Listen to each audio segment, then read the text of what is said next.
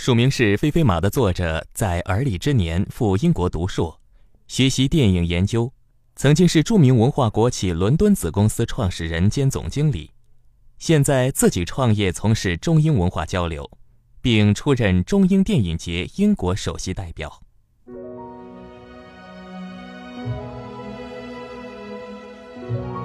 眼下十分热播的电视剧《我的前半生》已经播完了。刷屏话题都集中在女性自我建设、婚恋、职场、时尚等等。作者菲菲马却想说，这部电视剧里所暴露出的中国式个人边界的冲突。个人边界在西方是非常受重视的概念，个体普遍都有很强的个人边界意识，自己是独立的生命个体，独立于父母、子女、亲人、朋友、同事、熟人等所有他者。所以，我对我自己负责，我不需要你对我负责，我也不对你负责。一切都建立在清晰个人边界意识的基础上。西方也更推崇公私分明。然而，几千年来深受传统宗族、家国、集体文化影响的中国，个体价值、个人边界等等概念仍处在培养阶段。近年来，虽逐渐受部分国人接受，但总体来说，仍像剧中所表现的，个人边界意识不清，公私边界不清，甚至就是唐晶这样的优秀职场精英都这样。当然，也有像贺涵这样的矛盾体，在某些方面公私分明，个人边界意识十分清晰，但某些方面却又含混不清。如此种种，恰恰反映了中国式个人边界的万象。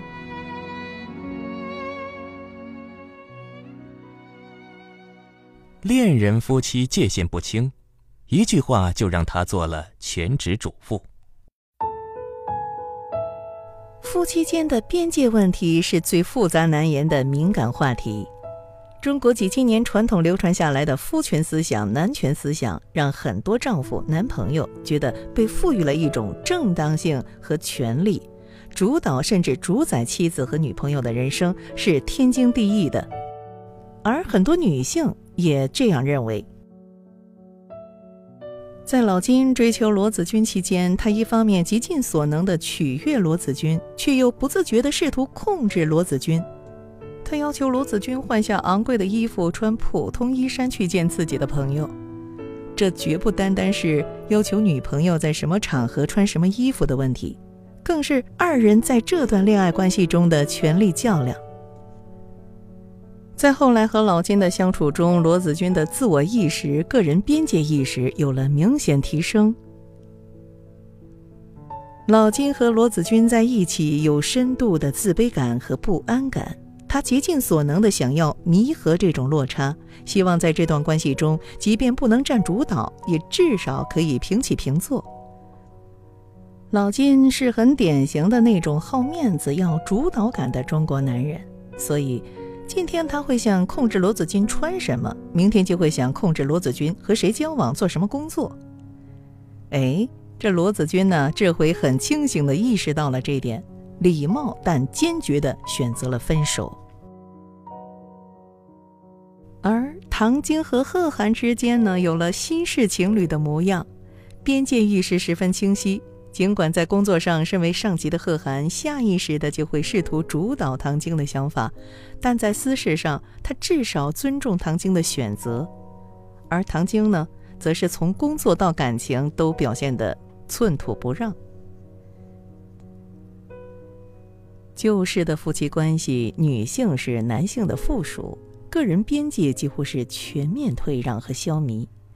新式或新旧并存式的恋侣关系里，女性意识到自己的权利和边界，既有像唐晶的敏感而带有一定攻击性，也有像觉醒了的子君那样柔软的坚持。亲密关系里边界问题的处理，就像走钢丝。平衡的关键都在尺度分寸的拿捏，的确是高难度的技术活儿。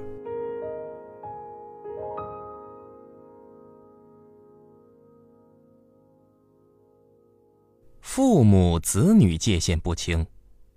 既然人生来平等，当然也包括父母与子女。家长制、父权体系在今日中国的思想遗留，就是很多父母会觉得自己理所应当的拥有对子女，哪怕是成年后的子女，在工作、生活等各个方面的主宰权或者干预权。这对和子女的工作生活提出建议，绝非是一码事儿。后者是相对平等的顾问角色，前者则是一种自上而下、带有命令感的权力压迫。剧中陈俊生的父亲就是一个典型的父权思想浓郁的父亲，他要求陈俊生不许离婚，引发一贯逆来顺受的陈俊生的反抗。他们不仅认为自己对儿子的人生具有干预权，还认为对于哪怕是离了婚前儿媳罗子君也有干预权。他们通过指责等带有强烈不满的情绪表达，试图控制罗子君对孙子的抚养和管教方式。罗子君的母亲呢？她干预的方式软一些，但其行为实质是一样的。她认为自己和女儿是一体的，所以女儿的事就是她的事儿，女儿的婚姻问题就是她的问题，甚至于女儿的婚姻对象陈俊生也在她的管理的边界之内。所以女婿婚外情要离婚，她首先是不允许。进而，他大闹女婿公司，掌掴女婿的婚外情对象，他做得理直气壮，觉得自己为了女儿理所应当。当然，这还牵扯到另外一个关于公与私界限的问题，将家事弄成公事，在中国也很普遍。罗子君的妹妹罗子群经济拮据，隔三差五便向姐夫陈俊生伸手要钱。陈俊生已经习惯性的见面就掏钱包，哪怕是在离婚之后，因为仍觉得是家人。罗子群不认为自己的行为越界，陈俊生也认为这理所应当。中国式男人往往会把自己的家庭责任边界扩大到小家以外，当然，赡养老人是另外一件事，本应子女应尽之责。因为文化传统的影响，简单对以上现象做道德评判或许显得轻率。作者菲菲马觉得，还是更崇尚西式的家庭边界感，尤其是在子女成年之后。父权和家长制是旧时代的裹脚布。既然人生来平等，当然也包括父母子女之间。熟人朋友界限模糊。中国好闺蜜就能互相干预了吗？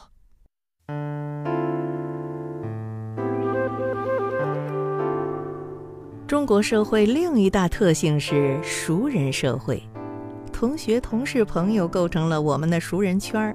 很多人在试图维系这种熟人间的亲近感的时候，也就不自觉地放弃或者模糊了熟人间的边界，个人边界线送入散沙，四处漏风。朋友间的边界不清，很多时候会打着“我为你好”的旗号。就像唐晶、罗子君最初不愿离婚，唐晶也认为离婚对于赋闲在家多年的罗子君将是一场灾难，便不顾他婚姻事实上已经千疮百孔的事实，去要挟程俊生：“我不许你离婚。”罗子君和陈俊生的婚姻本是他们二人的私事，但中国式的朋友观推崇的是朋友的事儿就是我的事儿，所以唐晶在干预闺蜜婚姻的时候干预的理直气壮。为了打击报复，坚持要离婚的陈俊生，唐晶甚至动用手段逼得陈俊生婚外情对象林玲差点下岗。对此，罗子君的反应是：“那我要。”谢谢唐晶。人和人之间的边界感是彼此配合与共谋的结果。唐晶不认为自己越界，罗子君也不认为自己以及自己前夫的个人边界被僭越了。而广大中国观众对唐晶的普遍反应是什么呢？中国好闺蜜，这挺说明民情的。另外一个例子，罗子君拒绝苦追自己的老实人老金，老金竟请了四个同事来劝和，其中一位女同事不顾罗子君正在上班，拉拉扯扯，喋喋不休，最后说和不成，竟骂将起来，一副裁判官的模样。帮同事老金挽救恋情，他们自认责无旁贷，批评坏女人。他们自觉站在道德制高点，被赋予了指点、裁判他人婚恋选择的权利。现实中，很多单位都存在这样对同事私事兴趣不已、口舌不倦的人物。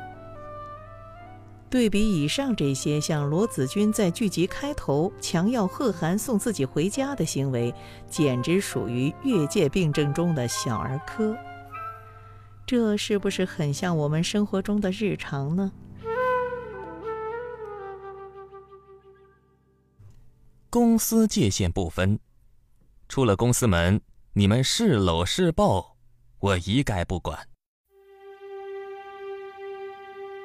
公与私不分，几乎算是中国社会的常态，这与多重原因有关。封建文明中，君权高于一切，普天之下莫非王土，率土之滨莫非王臣。在这样的体系里，所有人都只是皇上的王臣，你不属于你自己，何来个体界限？再后来，我们一度为集体主义至上，为私的小我要服从为公的大我。牺牲精神一度是我们非常推崇的品质，而个人所属的单位或者叫组织，曾经甚至承担着解决员工个人婚姻的责任。居委会主任这样独特的岗位，一个重要职责演变为调解家庭纷争。有事情找组织，曾是很流行的话语和思维。即便在现在，组织和个体之间的关系不再像从前般全面监管，但公私不分的思维依然普遍。而这种思维的衍生品是什么呢？剧里有不少的表现。比方说，罗子君经贺涵介绍进了一家市场调研公司，上班第一天，他的女上司、公司一把手苏总就盯着他的私事问了半天：“你结婚了吗？”离婚了，为什么呀？第三者，你不会是和贺涵在一起吧？贺涵不是和唐晶纠缠不清吗？这的确是西方很难想象的办公室对话。在公与私界限不清的文化里，潜规则、公报私仇等等是另外一种表现形式，而这一现象则有可能跨越国别。段小天儿试图利用职务之便潜规则罗子君，唐晶公然对薇薇安说要公报私仇，将她调离上海。玲玲因为与陈俊生的婚外情被单位要求辞职，幸而来了公司界限清晰的贺涵出任新老总，才得以幸免。像贺涵这样总体算得上得体处理公与私事务的，在中国真不算典型的大多数，所以也尤其可圈可点。贺涵对陈俊生直言：“公司里你是项目经理，玲玲是信息员，你们必须严格遵守这一关系。出了公司门，你们是搂是抱，甚至合二为一，我都不管。”他对陈俊生和玲玲的业务态度与能力也能客观公正的评价，不受女朋友唐晶的私愤干扰。他甚至给陈俊生机会有意提携，皆因他能力最为突出。但是撇开公事，在陈俊生与罗子君的抚养权争夺案中，他又果断地站到陈俊生的对立面，对罗子君出手相助。有留学背景的贺涵一直提倡工作归工作，感情归感情，这是他的公与私界限。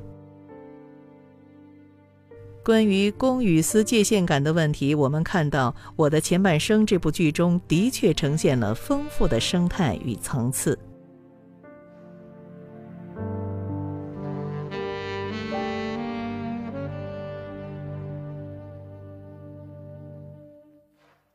写在最后。当下中国在个人边界问题上的乱象与冲突当然可以理解。但作者菲菲马觉得，更为清晰的个人边界——公与私边界，会更值得推崇。个人边界和界限感，其实是我们生而为人一个十分重要的核心命题。往小说，是我们待人接物的素质、礼貌和教养；严肃地说，它是基础的三观问题。每个人生来都是独立的个体，都应该对自己的生命负责，并且只对自己的生命负责。培养个人的清晰边界感是实现独立的第一步。你依赖不了别人，也不该把个体的决策权出让，这才有对自己的真正尊重，这才算是真正独立承担起自己的人生。只有你尊重、珍惜自我的个人边界，也才能真正尊重他人的边界与私权，不去侵犯他人私欲。